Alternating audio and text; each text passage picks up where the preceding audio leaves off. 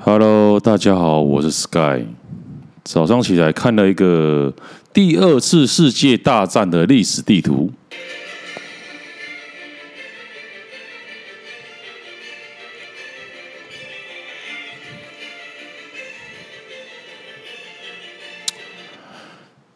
最后我看到共产党最后占领了东北，其实国民党基本上已经输了。因为当时的东北哦，GDP 占整个中国的八十趴。一个东北哦，因为日本是用血和泪在建设，基本上工业建设东北都很发达，满洲国了。然后东北是俄国让给共产党的，就如同当初俄国帮助蒋介石北伐一样。其实近代哦，要统一中国。后面都有俄国的帮助哦。小时候在看，就是痛失整个中国大陆，觉得很难过。但是我现在看着是有不一样的氛围，就觉得这是历史的必然啊。因为二爹要给谁当铁王座的主人，他就给谁。看看底下一些留言。致敬国父孙中山先生创立的黄埔军校，为以后的抗战胜利打下了夯实的人才基础。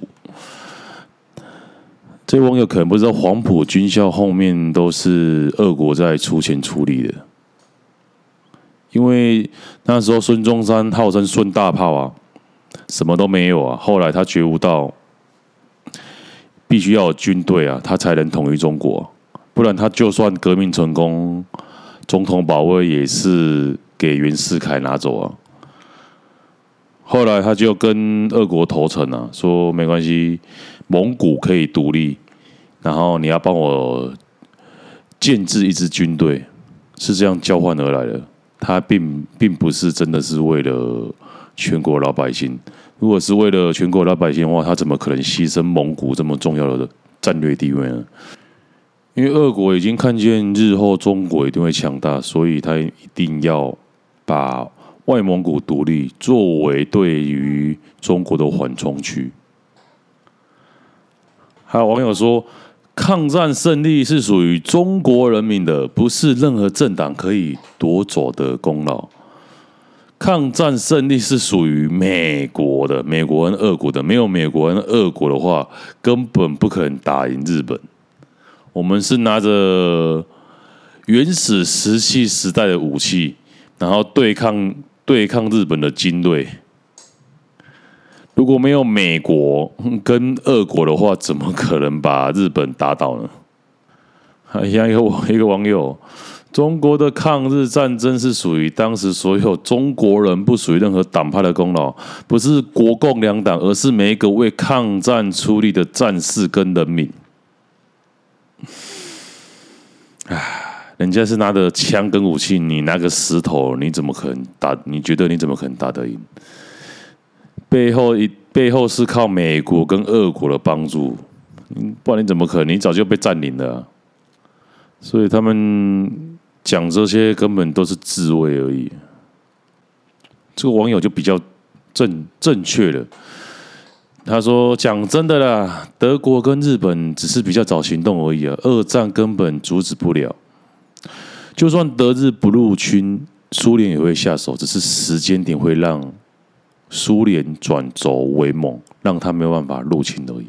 没错，那时候德国要先，就是德国要限于两边作战也是没办法的，他西边。”把英国整个伦敦都炸烂了，但是还是拿不下来，他只好转为东边了。因为他不下手，先下手为强打俄国的话，俄国再过一两年也是会反过来侵略德国，所以他们只是先下手为强。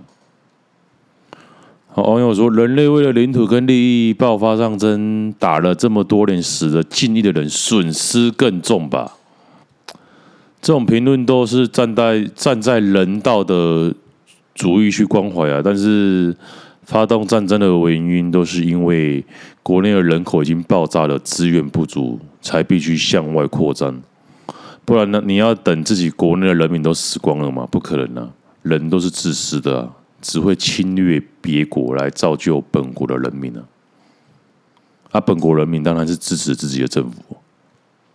好，他说发现苏联跟中国很像，都是空间换取地形。那空间换取时间呢、啊？中国是利用游击战术加上易守难攻的地形。苏联则是用焦土战术加上冰天雪地的气候，然后刚好日本跟德国都是物资比较吃紧的一方，同时美国盟军又加入战线打屁股，唯一最大的差异就是中国二战一结束就分裂，苏联就要等到等到冷战之后。如果日本不打珍珠港，如果德国等到春天，结局还真的不好说。你你你要想的是，为什么发动战争的是日本跟德国？为什么他想要发动战争？你以为是他们想要想要的吗？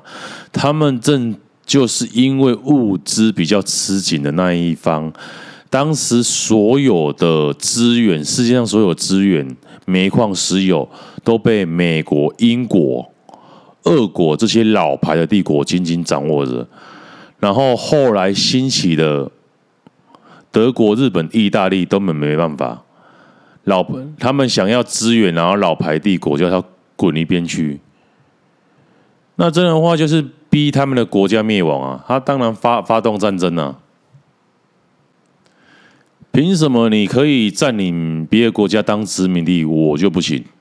我实力也没有比你差多少啊！所以这这个是后来兴起的帝国要挑战旧帝国。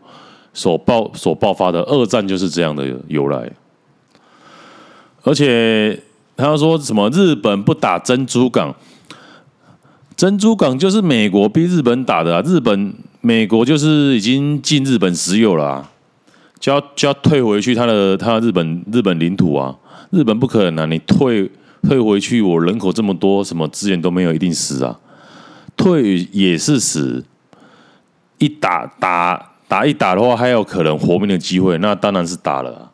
什么日本不打珍珠港，不打珍珠港，他自己国家也是灭亡啊。然后什么德国等到春天，等到春天，俄国就打来了，还等到春天呢？当然是先下手为强啊。兵速神贵，你没听过吗？哎呀，应该是兵贵神速了，说错了。好，今天我们就聊到这边。This is Sky，see you next time。